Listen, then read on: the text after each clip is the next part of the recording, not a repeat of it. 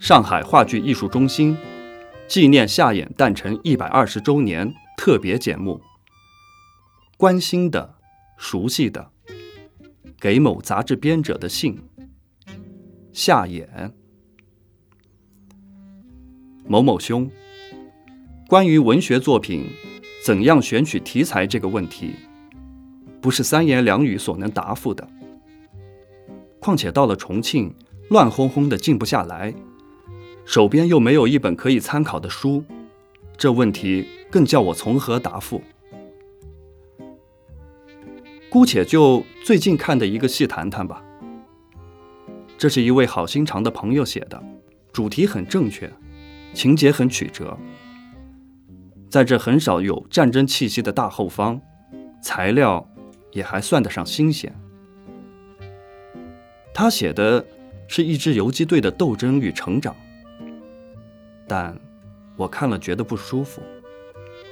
舒服者可以不觉得是在看戏一般的安安心心、快快活活的看下去之谓也。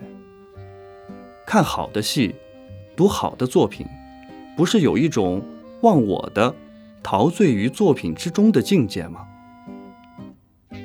我所说的不舒服，就是这种境界的反面。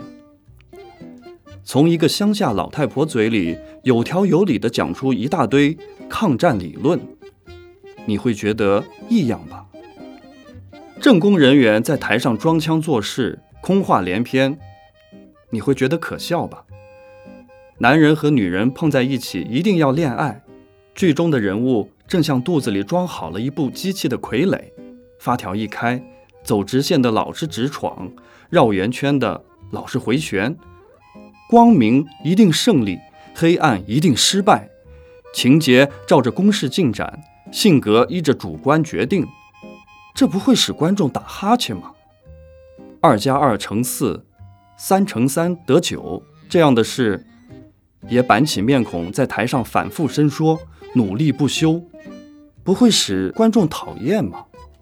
我以为，凡是使观众觉得看不下去，觉得坐立不安，觉得不忍卒睹，觉得不是这么一回事儿，意识到这是在做戏的一切，都是主观主义的产品，都是应该从创作中驱逐根绝的事情。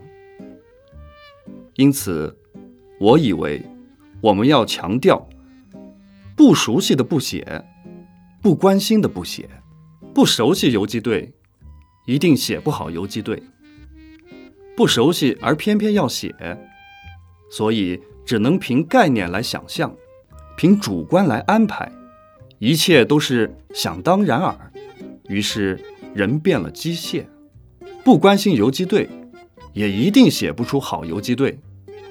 不关心而偏要写，那便是做作、虚伪、言之无物。为写作而写作，硬把无情做有情，结果是台上的眼泪只会使台下的观众哄笑而已。一个世界人应该多关心世界上的动态，一个社会人应该多留意社会上的现象。把视野放宽，以一种与世界社会共休憩、同忧喜、共歌哭的心情，多看、多想、多调查。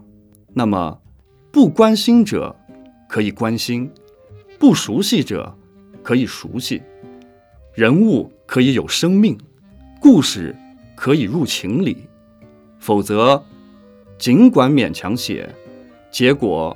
也不过是使观众平促的公事八股而已。一九四二年五月，